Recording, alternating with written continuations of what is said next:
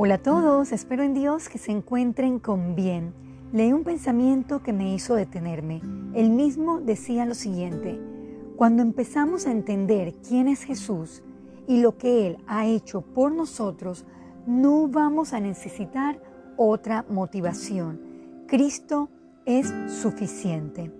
El tema de hoy es una verdadera motivación.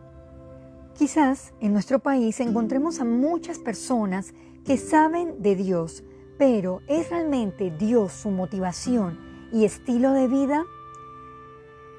¿Conocen a Dios de manera real? Lo emocional no es conocer a Dios, eso es sentimentalismo.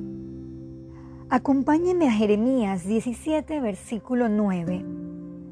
Engañoso es el corazón más que todas las cosas y perverso. ¿Quién lo conocerá? Conocer a Dios lo llevará a un vínculo personal de comunión con Él. Esto traerá paz, pondrá en orden muchas cosas y tendremos oportunidades de crecer espiritualmente. Se trata de convicción y dar frutos visibles. Leamos Juan 15, versículo 5. Yo soy la vid, vosotros los pámpanos. El que permanece en mí y yo en él, éste lleva mucho fruto, porque separados de mí, nada podéis hacer. Tal cual lo detallaba al inicio de mi audio, si Dios fuera nuestra prioridad, no necesitaríamos más otra motivación, porque separados de Él, nada alcanzaremos. Busquemos también el Salmo 19, versículo 7.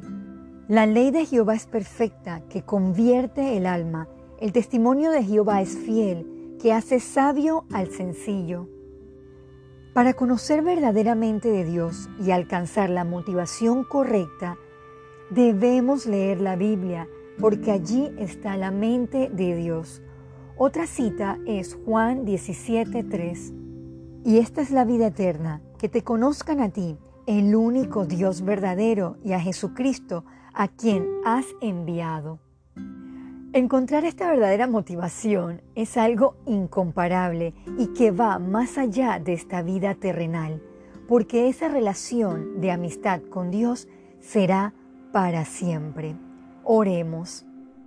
Padre Santo, primeramente ponga en nuestro corazón el querer conocerle cada día más, que sea nuestra prioridad fortalecer nuestra comunión en oración y lectura de la Biblia para lograr que la fe sea nuestra motivación eterna. En Jesús oramos. Amén.